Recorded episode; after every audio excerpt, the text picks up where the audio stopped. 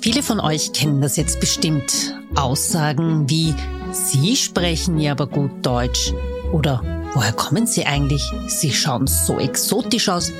Nein, aber woher kommen Sie wirklich? Und sind Ihre Haare echt? Ehrlich, ich kann das nicht mehr hören. Ich bin waschechte Wienerin, das behaupte ich zumindest. Viele sehen das nicht so. Ich bin hier geboren, lebe mitten im Dritten und Deutsch ist für mich kein Problem. Herzlich willkommen zu meinem Podcast Deutsche Sprache, schwere Sprache. Apropos Sprachen, wie gut ist denn eigentlich Ihr Deutsch?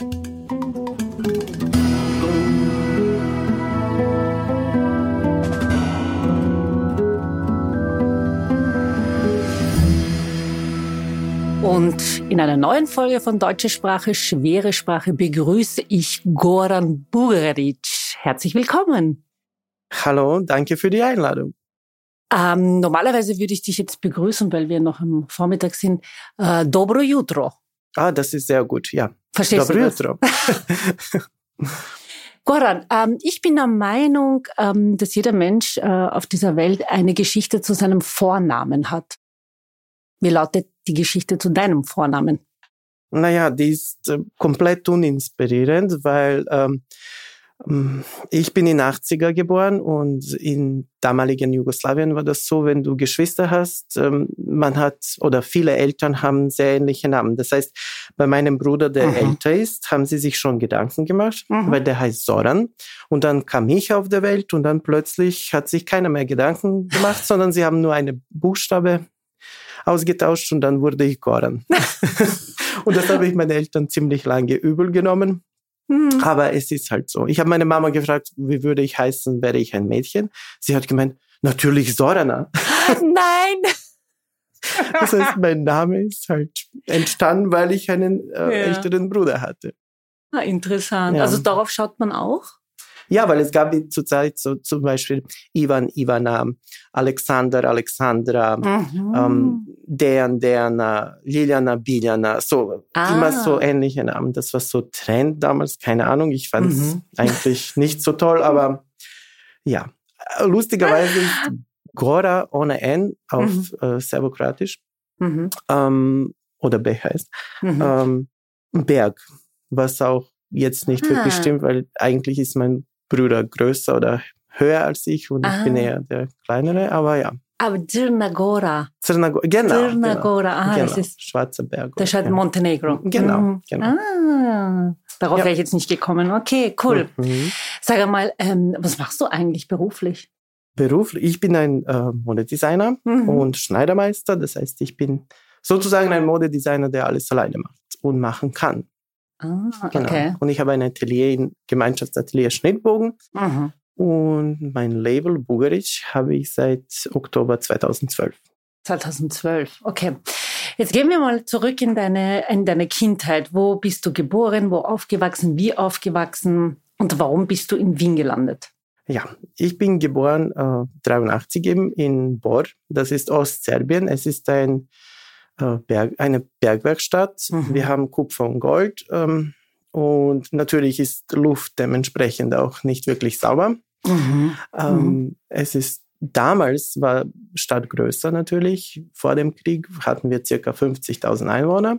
Und dadurch, dass es Bergwerk war, war es schon ähm, bunt gemischt im Sinne, es waren Slowener da, Kroaten, Bosnier, Serben von Südserbien, Mazedonien. Es war schon ein bisschen gemischt. Und ich mhm. gehöre auch einer Minderheit, Walachen. Mhm. Und ja, so bin ich dann dort geboren. Und es war, ja, Kindheit war interessant. Dann kam aber leider Krieg. Und dann war es natürlich für uns alle am Balkan ein bisschen schwierig. Mhm. War sehr grau. Aber meine Kindheit bis zum Krieg war ziemlich ähm, schön. Und ich hatte Glück, dass ich äh, mein sehr, sehr, sehr liebevolle Oma hatte, meine mhm. Oma Nada. Nada heißt auf Deutsch übersetzt Hoffnung, ja. lustigerweise. Okay. Und sie war, sie war toll. Sie hat sich sehr früh scheiden lassen und hat meine Mama und meine Tante äh, eine Zeit alleine erzogen. Dann hat sie wieder geheiratet und mhm. sie hat dann in dieser Zeit, um sich zu unterstützen, ähm, angefangen zu nähen und hat dann Weißstickerei und generell Schneid als Schneiderin gearbeitet auch. Mhm. und hat alles für meine Mama und meine Tante genäht. Und wo ich dann so fünf, sechs, sieben Jahre alt war, mhm. wollte ich immer mit Puppen spielen. Und meine Mama hat mir auch das erlaubt und Barbie-Puppen auch gekauft. Und meine Oma hat mir dann beigebracht, wie ich die Röcke, Hosen und Kleider ah. für Barbies äh, schneidere. Und sie hat mir mit ihren, es war für mich faszinierend, sie ihr zuzuschauen beim Nähen. Mhm. Und so habe ich mich in die Mode verliebt. Also quasi hm, äh, kannst du dich bei deiner Oma bedanken. Genau. Genau. Die Oma war, sie war super. Sie war so liebevoll. Sie hat mir viel beigebracht, aber auch eben Nähen. Mhm. Und es waren immer so Reststoffe und dann von denen, ich habe mir was ausgesucht und dann habe ich für Barbies was genäht und schwierigste war die Hose. Da hat auch meine Tante mal geholfen. Warum? Ja, was war? Naja, Rock ist einfach ein Tüchlein mhm. wie ein Schlauch mhm. oder ein Weiterrock und, das, und beim Hose hast du halt den Schritt und dann ah, musst du ah, halt okay. die Hosenbeine machen. Das war ich habe keine Ahnung. Macht ja nichts, du kannst so viel, viele andere Dinge. Ja. Ah, interessant. Okay, und wo war das? War das schon, war das damals im ehemaligen Jugoslawien? Genau, oder? genau, ah, das war okay. in Bor. Mhm. Übrigens, Bor ist, mein Freund nennt Bor Mordor, weil. Aha, warum? weil wir einfach, es ist tatsächlich so, dass der ganze Bergwerk, das Loch, wo das ausgegraben wird, mhm. ist wirklich im Zentrum und dann ist die Stadt rundherum. Es ist jetzt nicht so weit okay. weg. Und das ist mhm. irrsinnig spannend, lustig, mhm. makaber, keine Ahnung. Mhm. Und deswegen nennt mein Freund das Mordor, so wie Herr der Ringe. Und wo ich klein war, dachte ich, es ist Ende der Welt bei uns, weil Aha. du gehst nach dem Zentrum noch, keine Ahnung, 100 Meter und da ist dieses Riesenloch. Und ich dachte, oh mein Gott, ich bin am Ende der Welt. Ach so. ja. Dann habe ich Geografie in der Schule gekriegt und wusste, ich bin nicht am Ende. Welch ein Glück. Das wäre ja schade, ja. oder? Ja. Ah, interessant. Und dann äh, hast du, ähm, du warst auch in der Schule oder seid ihr, also ähm, bist du in Österreich erst in die Schule gegangen? Oder wie Nein, war das? Ich war in der Schule dort. Mhm. Und mit 14 musste ich mich entscheiden, was ich mache. Und ich wollte unbedingt, eben, ich wollte schon seit fünf, sechs Jahre alt, von, von so jungen Alter schon Designer werden. Und Aha. mit 14 habe ich entschieden, ich will in eine Modeschule. Nur bei uns, dadurch, dass es Bergwerkstatt ist, es gab Gymnasium, es gab Wirtschaftsschule Aha. und irgendwas mit Bergwerk. Ähm, und da habe ich gedacht, das will ich nicht, ich will in der Modeschule. Und dann war die Frage, wohin? Weil es gab natürlich in Belgrad, Novi Sad, ähm, Niš, Leskovac, mhm. aber nicht bei uns. Und dann bin ich so in Leskovac, Südserbien gelandet, in mhm. ein Internat. Und ich war ein bisschen verwöhnt, weil ich war jetzt schon der jüngste Enkelkind bei meiner liebe Oma Aha. und sie hat alles getan für mich und dann musste ich plötzlich mit 14 ausziehen und in ein mhm. Internat wohnen. Mhm. Aber die Liebe zur Mode war stärker und dann bin ich tatsächlich dort vier Jahre lang geblieben und habe Matura gemacht. Ja. Cool. Okay. Ja. Was lernt man also abseits jetzt äh, von, von den Hauptfächern? Also so nähen und schneiden und das Ganze konntest du ja schon. Aber was war für dich dann neu? Naja, es, ich konnte schon, aber nicht so gut. Das mhm. heißt, für mhm. mich war es sehr, sehr spannend und wichtig, Schnittzeichnen zu lernen, sozusagen, wie man Schnitte macht. Ach, und das haben wir in der okay. Schule gemacht. Dann hatte ich, ähm, habe ich gelernt, Modezeichnungen zu machen, Aha. weil meine Zeichnungen waren immer so kurz und klein und ohne Kopf. Mhm. Und ähm, dann lernt man Textiltechnologie, das heißt äh, Materialkunde, welche Stoffe es gibt, Aha. wie sie alle heißen, was sind die ähm, Eigenschaften eines Stoffes. Ja, und das Aha. war für mich eine ganz andere Welt, weil plötzlich war alles so professionell und die Fachsprache und ja. die Lehrerinnen ja. waren irrsinnig äh, nett und lieb und haben sich wirklich auch um uns gekümmert. Und dann? Und dann, dann kam Matura, dann habe ich maturiert und dann habe ich schon in der Modeschule in Leiskurz mich erkundigt, was will ich danach machen. Und ich mhm. und meine beste Freundin damalige haben entschieden, Paris oder Mailand. Und dann haben wir verschiedene Schulen oder Unis äh, eingeschrieben. Und wir haben sogar über französische Botschaft. Es war wirklich aufwendig, aber wir haben das alles gemacht und dann haben wir gedacht, ja, Esmod Paris oder in Mailand war ein Uni, ich kann mich aber jetzt nicht mehr erinnern, wie das geheißen hat. Mhm. Und dann haben wir Applikationsformel gekriegt, nur das war so teuer und es war eben 2002, es war, zuerst war Krieg in Bosnien, Kroatien, dann war Kosovo, dann war Bombardierung. Aha. Das heißt, alle waren fertig. Meine Eltern hatten nicht so viel Geld und dann haben wir gedacht, was machen wir jetzt? Und Aha. ich habe gesagt, Paris oder ich sterbe. und dann hat Mama gesagt, okay, naja, wir könnten schon die Wohnung verkaufen, aber das wird für ein Jahr reichen wahrscheinlich, aber nicht mehr. Was machen wir danach? Weil was ist, wenn ich dorthin bin und mhm. nicht absolvieren kann? Und dann habe ich entschieden, nein, ich bleibe bei meiner Oma und wir passen auf die Kühe auf und ich werde am Bauernhof sein und ich will nichts mehr machen. What? Und dann hat eine Freundin von mir, die hat damals äh, in Wien Medizin studiert. Ihre jüngere Schwester ist genauso alt wie ich. Und mhm. ich habe gemeint, hey, aber komm nach Wien. Und ich war so, wieso nach Wien? Was soll ich? Ich kann nicht Deutsch. Ich, Wien ist keine Modestadt. keine Ahnung. Da, ich meine, 2002. Ja, ja. Ähm, und es war einfach gar nicht auf mein Radar. Und ich dachte, nee, was soll ich in Wien? Und sie hat gemeint, na komm, du lernst die Sprache, es gibt äh, das, ähm, die Angewandte gibt's, du könntest mhm. dort dann die Mode studieren. Und dann habe ich gedacht, na ja, okay. Meine Mama war auch so, bitte, du kannst jetzt nicht aufhören, du warst so gut in der ja. Schule. Ich war der beste Schüler in der ganzen Schule. Hm. Ja. Just saying. Und und deswegen fand, sie, fand meine Mama schade, dass ich jetzt nicht weitermache. Und so bin ich zufällig eigentlich nach Wien gelandet. Und ich habe es am Anfang ziemlich gehasst. Warum? Weil es einfach eben, ich konnte die Sprache nicht. Ich war ziemlich einsam, weil die zwei mhm. Freundinnen haben immer so viel zu tun gehabt und ich war permanent alleine. Ich habe ganz schier gewohnt in einem mhm. Zimmer ohne Heizung und alles war grau. Ich kam auch Ende Oktober. Mhm. Und ja, irgendwie habe ich mich nicht wohl gefühlt. Erst wo ich Deutschkurs, wo der Deutschkurs angefangen hat, da habe ich dann äh, Freunde, Freundinnen kennengelernt, die, die, wir sind noch immer jetzt befreundet, 21 Jahre danach. Wie, wie war, wie war es, als du angefangen hast mit, mit dem Deutschunterricht für dich? Naja, am Anfang war es so schwierig, weil ich so gerne rede und mhm. viel rede. Das ist, verdanke ich meiner Mama, weil sie ist auch so eine Plaudertasche. Und für mich war es frustrierend, irgendwo zu sein und nicht zu verstehen und auch nichts sagen zu können. Und ich habe schon Englisch gekonnt mhm. und Walachisch, aber ich kam nicht wirklich weiter. Und für mich war Deutsch, ich finde es lustig, weil vor dem, bevor ich angefangen habe, die Sprache zu lernen, mhm. fand ich es gar nicht schön, eigentlich nicht melodisch. Und dann, wo wir, wo der Deutschkurs angefangen hat, obwohl ich Mathematik nicht mag, lustigerweise, fand ich die deutsche Sprache so wie mhm. Mathematik mit den Formeln und das hat mir super gefallen. Und es gab Wörter für alles. Und mhm. ich war so, oh mein Gott, sie benennen alles. Und es ist so technisch und es ist so präzise irgendwie. Und dann habe ich mich immer mehr, je mehr ich konnte, habe ich mich immer mehr verliebt in die Sprache. Und dann habe ich kann mich erinnern, wir haben gelernt, wie man was ausspricht am Anfang.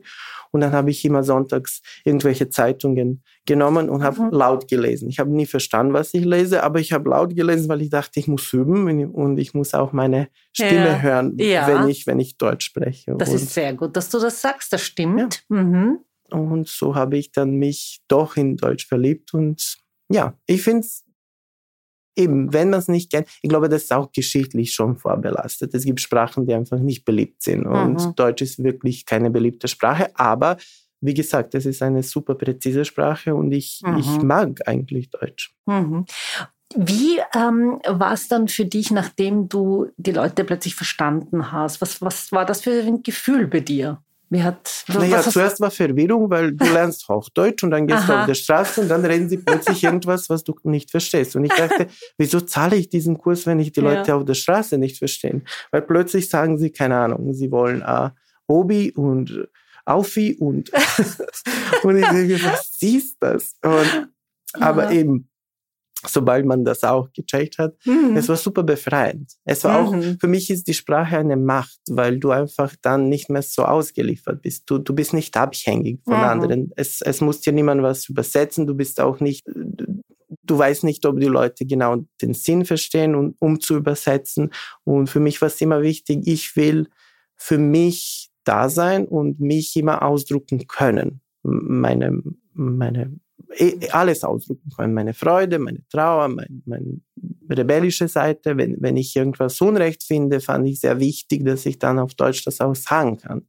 weil eben die Sprache ist schon eine Macht. Und je mehr Sprachen du kannst, finde ich, ist es immer schöner, weil du, du verstehst dich plötzlich mit so vielen Menschen. Und ja, es ist verbindend. Warst du dann auch an der Angewandten oder hast du es sausen lassen? Das war sehr kurz Ausflug zur Angewandte, weil ich war dort und ein Assistent hat gemeint, ich zeichne sehr schön, aber mein Stil ist furchtbar und ich soll gar nicht mich bewerben. Und dann, dann war ich natürlich zu Boden zerstört. Mhm. Und dann hatte ich natürlich, so wie jeder Ausländer, im Restaurant gearbeitet, Teller ah. gewaschen, irgendwelche Zetteln verteilt, keine Ahnung, alles Mögliche gemacht. Und nach so circa eineinhalb Jahren, wo ich dann auch Deutsch gelernt habe, dachte ich, ich muss jetzt irgendwas wieder mit Mode machen oder ich, ich fahre zurück nach Serbien, weil mhm. es gibt keinen Sinn. Mhm. Und da war so ein regnerischer Tag und ich hatte irgendwelche Zettel verteilt. Und damals war es so, jedes Haus hat vier Stockwerke, acht Wohnungen und an jeder Wohnung war keine Reklame. Und von mir haben alle Reklamen gekriegt, weil ich war so, wenn ich schon im vierten Stock bin, Schatzi, du kriegst deine Reklame. Und, ähm, und dann war irgendwo in der Ledergasse war so ein Modeatelier und ich bin einfach reingestürzt und habe gesagt, ich kann nicht mehr diese Zettel verteilen. Mhm. Ich will nähen. Und die Dame war so, die Barbara war so, oh mein Gott, wer bist du? Was? und ich habe gesagt, ich kann nicht, ich will nähen, ich habe Schule gemacht, kann ich bei Ihnen anfangen? Und sie war so, okay, was kannst du nähen? Und ich so, naja, schon alles gelernt, Aha. ich weiß nicht. Und sie hat gemeint, na komm am Montag. Und so habe ich mir meinen ersten Job in der Und das Mode. war wo? In der Ledergasse, Atelier Nemetz. Das war ah. meine erste Chefiza. Ah, Chefiza.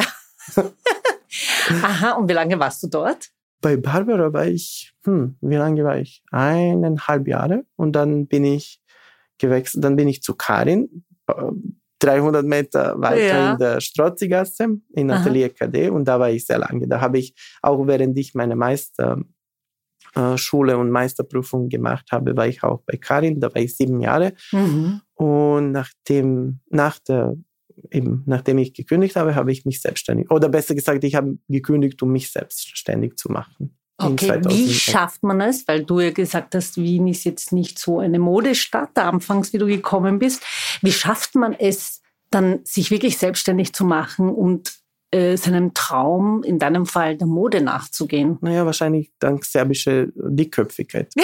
Und es war so, oder ich mache das oder ich sterbe. Es gibt keine Option. Es ist nichts. Und auch wenn ich. Drama. Für, genau, Drama. nur, wenn ich nur für eine Person nähe, dann ist das schon okay. Mhm. Nein, aber naja, ich weiß es nicht. Ich sage immer, das ist das Einzige, was ich machen kann. Und das war für mich so vorbestimmt, dass ich alles gemacht habe, was in meiner Macht war, um das tatsächlich auch zu machen. Und mhm. natürlich war es schwierig, weil meine Eltern waren ich war alleine da. Ich hatte keine finanzielle Unterstützung. Ich hatte keine äh, reiche Lovers oder Freunde. Das heißt, Aha. ich bin wirklich ein Working Class Designer. Aber alles, was ich, eben alles, was in meiner Macht war, und das war, ich kann arbeiten, ich kann lernen, ich kann mich bemühen und das habe ich alles eingesetzt, um mich selbstständig zu machen. Und der Wille war da? Der, ja, ohne Wille, ich meine, man kann immer aufgeben. Mhm. Das ist, das war für mhm. mich immer so, die, ich kann immer aufgeben, ich kann immer, ich habe ein Zuhause in Serbien, ich habe dort meine Familie, dort kann ich immer zurück. Mhm. Aber es war immer so, aber ja, was mache ich? Ich will was machen, ich will mich ausdrücken als, als Designer, ich will meine Stimme haben und ich mhm. will das die Welt zeigen und dann ist, ja. Aber doch ein super geiler Name, Bugaric. Ja, das ist halt der Name. es klingt wie Bulgari, gibt es eine ich die Marke. Und das ist alle, viele denken, dass ich das irgendwie kopiert habe oder so, aber es ist tatsächlich mein Nachname und ich habe es einfach benutzt. Ich habe ja auch, ähm, wie ich dich das erste Mal gesehen habe und den Namen gelesen habe, ich immer gedacht, okay, ich kenne Bulgari. Ja. Und dann sehe ich plötzlich Bugaric und ich denke mir, hey, eigentlich ein cooler Name. Ich dachte, es ist ein, ein, ein, ein, ein ähm, wie soll ich sagen, so ein Künstlername, bis ich dann rausgefunden habe, dass du wirklich so heißt. Naja, die Option war, oder ich mache mir einen Künstlername, weil es zu ähnlich ist. Ja. Oder ich bleibe, und dann habe ich tatsächlich auch mit einer Freundin direkt studiert hat, mhm. gesprochen, was machen wir jetzt, weil ich heiße wirklich so, soll ich dabei bleiben? Aber das war auch dieser serbische Stolz, weil ich dachte, ja. weißt du, alle können alles aussprechen, aber mit Ditch ist ein bisschen schwierig. Wie, wie spricht man das aus? Und ich dachte, na ja, jetzt werde ich euch beibringen, wie, das, wie man das ausspricht. Ja, wenn man Yoshi Yamamoto aussprechen kann, kann man auch Bugaric aussprechen. Definitiv, der Meinung bin ich auch. Wen kleidest du denn eigentlich ein? Uh, unterschiedliche Leute. Ich bin sehr dankbar, dass ich ähm, an meinem Weg eigentlich so viele unterschiedliche Leute, Künstlerinnen, ähm, Menschen generell ähm, kennengelernt habe, die mich auch bereichert haben und die, die, die mir, die mein, meine Gedankenwelt erweitert haben. Und, und deswegen bin ich sehr dankbar, dass ich so vielfältige Kundinnen habe. Das heißt, mhm. es sind nicht nur Frauen, es sind auch Transgender-Personen, es sind Non-Binary, es sind Queer-Personen. Das cool. heißt, ich kleide jeden eigentlich ein. Und mhm. das war auch mir immer wichtig, dass egal wie Menschen sich fühlen oder identifizieren, dass sie bei mir im Atelier so sein können, wie, wie sie sind. Mhm. Und mhm.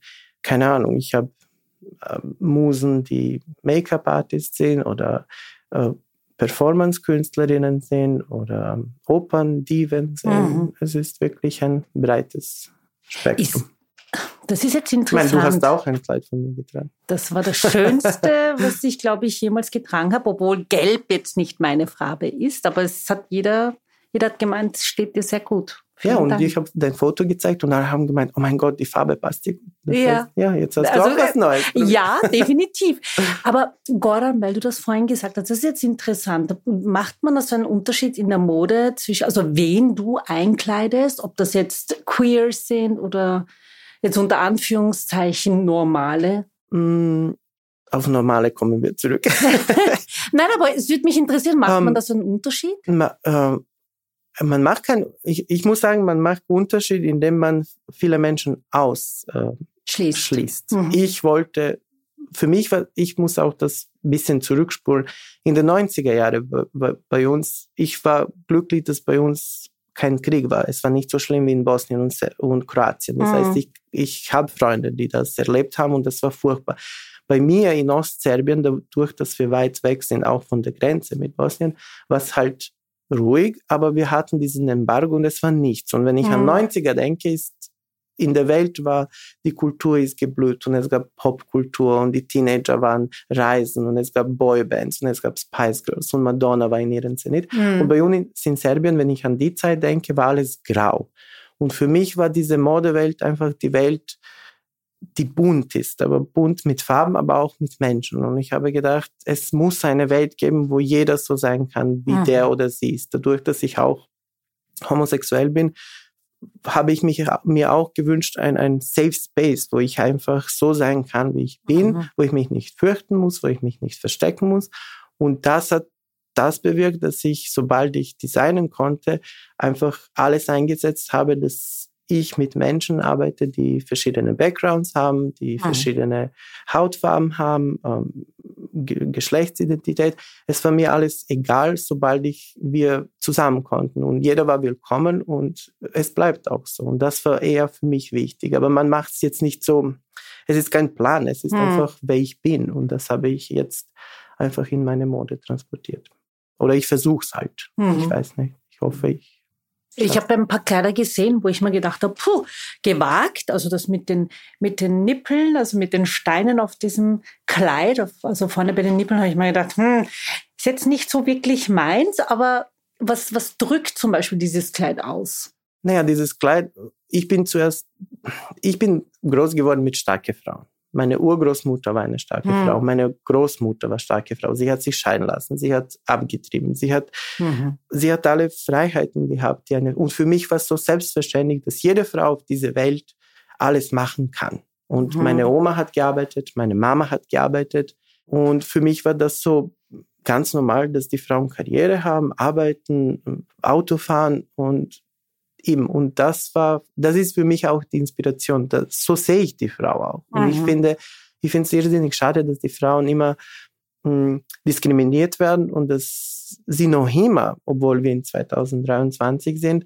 trotzdem weniger verdienen, weniger Wertschätzung kriegen, egal, ihre Wahlen immer so rechtfertigen müssen, wenn sie, keine Ahnung, wenn mhm. sie Karriere machen, wieso sind sie keine Mütter, wenn sie Mütter sind, wieso sind sie nur Mütter?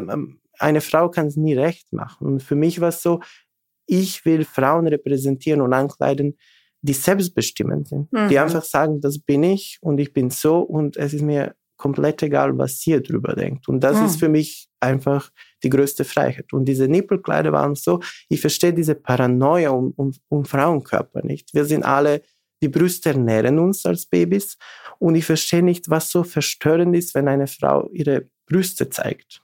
Freiwillig. Wir müssen jetzt nicht noch Frauen noch extra sexualisieren, aber wenn eine Frau ich bin im 80er, kann ich, kann ich mich erinnern, wo wir eben in Montenegro im Sommer waren. Meine Mama hat oft oben ohne am Strand gelegen und auch ihre Freundin. Und das war einfach kein Thema, weil es war einfach wurscht. Ich meine, es war, ja, mhm. sie wollte keine Bikini. Ja, ja, Abdrücke. Abdrücke. Und, und jetzt, und dann, ich weiß nicht, irgendwann einmal sind wir Brüder geworden und jetzt ist das immer so ein Thema. Ich verstehe es auch, weil jetzt hat jeder Handy, aber mhm. das ist mhm. auch so, dass man sich immer beobachtet fühlt oder Frau und dass die Frauen dann nicht wollen, dass irgendjemand sie plötzlich fotografiert, was natürlich stimmt. Mhm. Aber diese Nippelkleider waren für mich okay, ich besticke die Nippel ich mache sie sichtbar. Die sind jetzt nicht äh, richtige Nippel, aber die sind da und ich will gegen Zensur, gegen Frauen ja. einfach kämpfen. Also ja. du setzt in deiner Mode auch Zeichen. Genau, weil ich mhm. liebe starke Frauen und ich finde, es gibt nichts, was eine Frau auf dieser Welt nicht machen kann. Und ich mhm. finde, Frauen sind viel stärker als wir Männer. Mhm. Und das äh, zeigt sich jedes Mal, wenn wir krank sind. Jetzt hat sich das Bild in der Mode ja sehr verändert. Früher war es diese Skinny-Models und du hattest äh, auf dem Laufsteg immer nur solche Frauen gesehen. Ich meine, zum Beispiel Kate Hudson, äh, Kate Hudson sage ich, ähm, Kate, Moss. Kate Moss war ja auch so ein, so ein typisches Beispiel dafür. Sie war extremst schlank. Ich meine, für ein Model auf dem Laufsteg auch zu klein. Aber man hat immer nur diese, diese androgynen, unter Anführungszeichen, Typen eine Zeit lang gesehen. Also das war wirklich sehr skinny. Wenn man sich jetzt äh, die Modelwelt anschaut, dann ist es irgendwie, geht schon in Richtung, also eigentlich in alle Richtungen. Du hast unterschiedliche Körper, du bist jetzt nicht mehr dieser Skinny-Typ. Was hat sich eigentlich im Laufe der Zeit da verändert? Auch jetzt von, von der Mode her?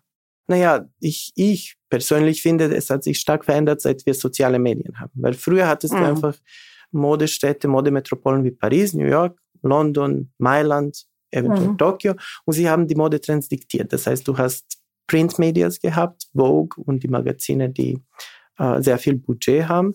Und die waren natürlich, die hatten eine gewisse Ästhetik. Und über Jahrzehnte waren nur schlanke Frauen mhm. einfach als Ideal dargestellt. Und das war nicht nur in der Mode, sondern generell in den Medien. Auch die Schauspielerinnen, sobald sie 40 waren, konnte man, mussten sie die Leute nicht mehr, was sollen sie jetzt spielen? eventuell eine Hexe, was eigentlich traurig ist. Hm. Und diese Ästhetik hat sich sehr lange gehalten. Ich finde sie auch sehr elitär. Es ist mhm. dieses blonde, schlanke Mädchen mit äh, mhm. langen Beinen und blaue Augen. Natürlich gab es Diversität. Natürlich gab es Naomi Campbell, aber dann gab es nur Naomi Campbell. Ich wollte gerade sagen, es war immer so, sie. Diversität war so limitiert. Wir ja. können ein schwarzes Mädchen haben, wir können ein, ein, ein asiatisches, aber wir können jetzt nicht mehrere. Mhm. Und soziale Medien haben, finde ich, die Mode demokratisiert, weil sie haben, die Leute haben dann einfach gezeigt, was sie machen. Und dann mhm. hast du einfach, bist du eingestiegen im, im Instagram und hast gesagt, ah, schau diese, keine Ahnung, Designerin in Mexiko oder in, in Türkei oder in, in der in USA oder mhm. in England, sie machen plötzlich Wäsche, Unterwäsche für curvy Frauen, für Frauen mit viel Brust, wo du weißt, es ist schwierig, wenn, wenn die Frauen mehr Brust haben, passende Unterwäsche oder generell Mode zu finden. Mhm. Und, und das hat dann dezentralisiert, diese, diese Ästhetik, finde ich. Und dann haben die Leute gesagt, hey, natürlich können wir das machen, was ihr macht, immer dünne Mädchen nehmen, aber wir können es auch anders machen. Mhm. Und ich glaube, das war dann der Druck, dass immer mehr ähm, Inklusion gemacht wurde. Ich meine, viele Labels machen es nur zwecksmäßig, weil sie wollen, sie machen, sie haben 80 Models und dann gibt es zwei Plus Size und mhm. keine Ahnung, sie machen es einfach Mhm. Es ist nicht wirklich, es ist nur reines Marketing und ja, sie wissen, sie werden es dann ein bisschen mehr verkaufen, aber im Grunde genommen müssen sie es machen und es ist nicht wirklich die Wähle da. Und es mhm. gibt dann aber auch Designer, die sagen, hey, ich mag das, weil ich das unbedingt will. Ich mhm. will zeigen, dass die Frauen in Größe 42, 44, 46 auch sexy und schön und mhm. attraktiv sein können. Und dass jeder Körper eigentlich hübsch ist und spannend ist. Ja. Cool. Also wirklich ähm, etwas, wo, wo man wo man vielleicht eine Zeit lang nicht damit gerechnet hätte. Mhm. Ja, weil du jetzt sehr schon gesagt hast, das Ganze hat sich auch durch die sozialen Medien verändert. Also man hat ja eine Zeit lang wirklich immer nur das gleiche Bild gehabt. Jetzt ist es auch ein bisschen divers und äh, natürlich auch ähm, mit der Mode hat sich auch sehr viel getan, wie zum Beispiel dein Kleid, was ich äh, bei dir im Atelier gesehen habe. Was ist denn eigentlich so deine, dein größter Wunsch oder deine Vision? Was würdest du gerne mal in Zukunft machen? Mm, naja, ich habe mir letzte zwei Jahre schon ein paar Wünsche erfüllt. Ich war in New York bei Fashion Week, ich war auch in Paris. Mhm. Es waren natürlich äh, Flying Solo Fashion Shows, das heißt, es war ein Kombinat, wo wir 50 oder sogar mehr Designerinnen aus mhm. der ganzen Welt, die independent sind, unabhängig sind, mhm. gezeigt haben. Das heißt, das waren immer sehr kleine Kollektionen. Und für die Zukunft, ich weiß es nicht. Ich denke mir, ich, ich will einfach gesund bleiben und immer in der Lage sein, äh, meine Mode selbst zu machen und zu präsentieren und ja, vielleicht ein breiteres Publikum äh, sozusagen erreichen. Mhm. Aber es ist so witzig, weil es verändert sich.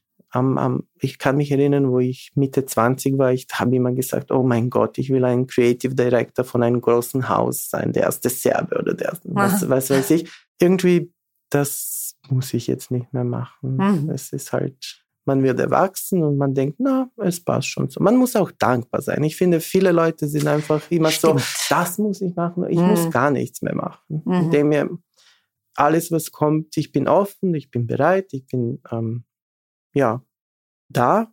Mhm. Aber ich bin auch sehr dankbar, dass ich alles, was ich gemacht habe, erreicht habe, weil das habe ich wirklich alleine gemacht. Du hast es ja schon öfters erwähnt. Ähm, du bist Walache, Walachisch. Ähm, es ist ja eine Minderheit in Serbien, das weiß ich von meiner Freundin. Ähm, wie bist du damit äh, aufgewachsen? Also war das irgendwie so ein Schamgefühl, wo du gesagt hast, na, ich spreche jetzt nicht öffentlich Walachisch oder ich sage nicht, dass ich Flache bin?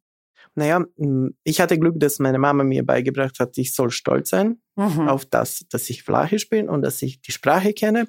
Aber generell in Serbien, ich glaube schon, dass, ich meine, die Kinder wurden schon ausgelacht und es war jetzt nicht so, ja, wir wurden jetzt nicht.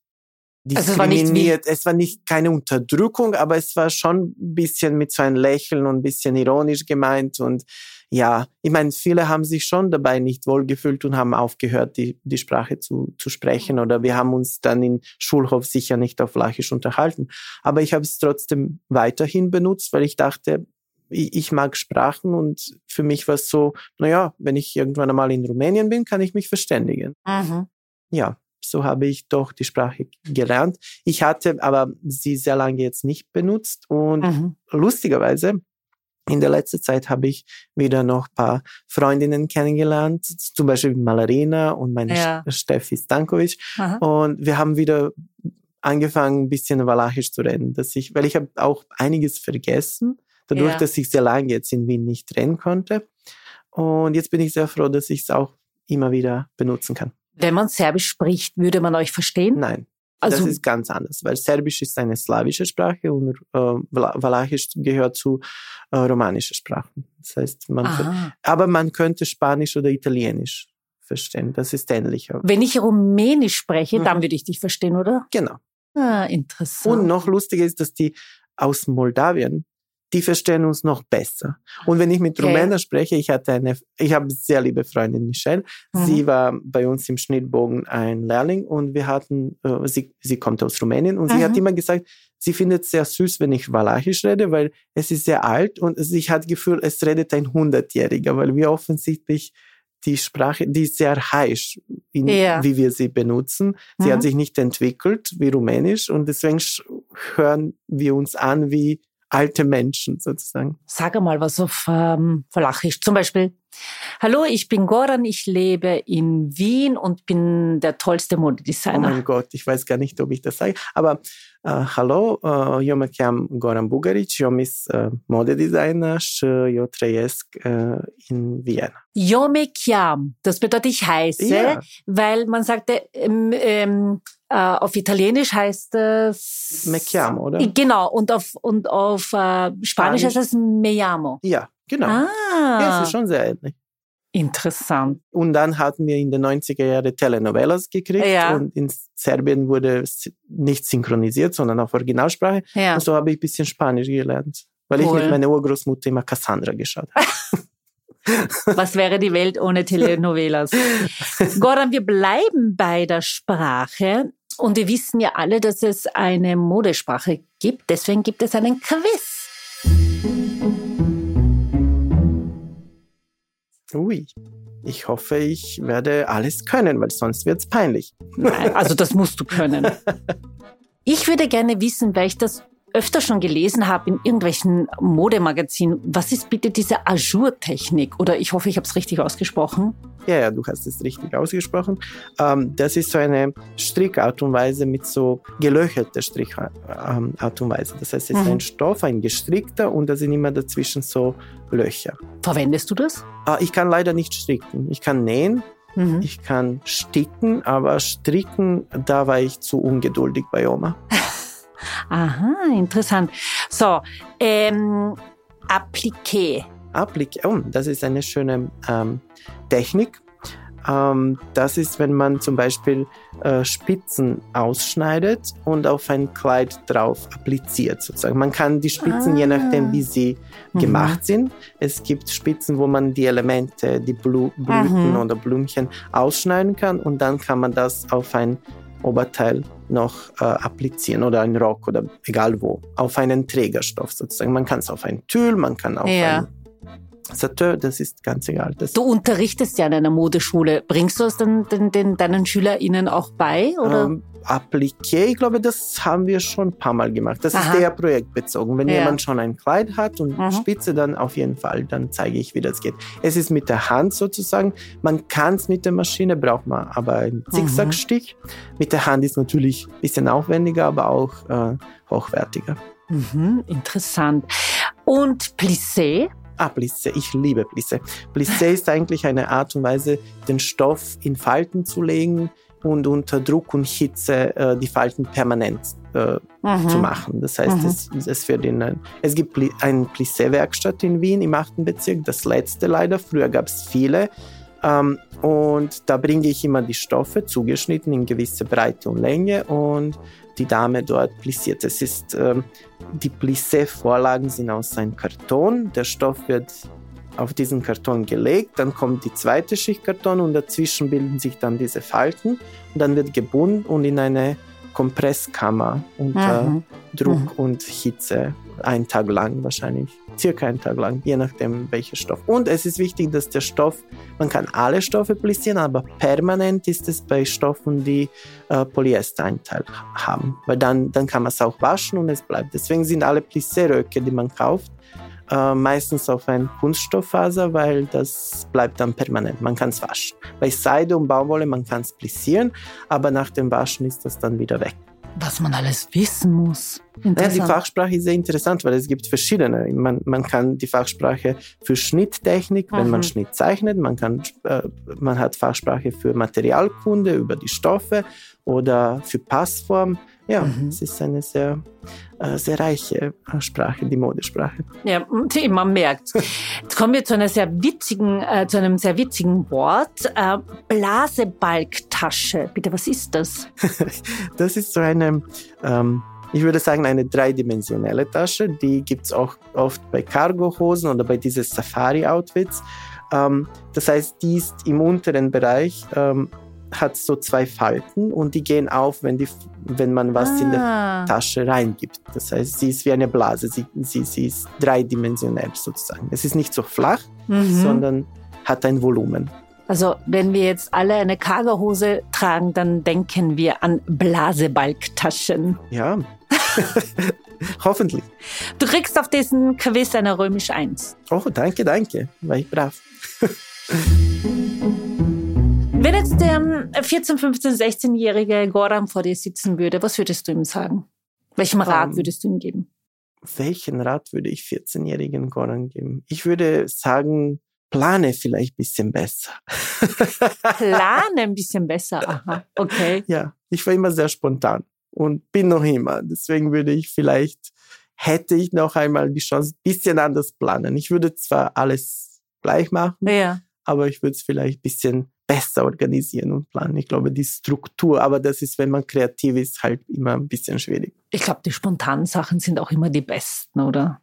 Meistens. Meistens. es gibt auch ziemlich dumme, spontane Sachen, habe ich auch hinter mir, aber ja. Das gehört dazu. Ja, man lernt. Goran, was bedeutet Danke oder vielen Dank auf äh, Walachisch? Ähm, das ist wie Rumänisch, es heißt Mulțumesc. Mulțumesc, lieber Goran, dass du heute da warst. Ja, sehr gerne. Ich habe mich sehr geehrt, geehrt gefühlt und vielen Dank für die Einladung. Und ähm, ja, es war sehr, sehr, sehr, sehr angenehm. Dankeschön. Ja, und woher kommt Ihr Name und wie spricht man ihn richtig aus? Esser. Merkt ihr das und hör das nächste Mal wieder rein. Servus und Baba.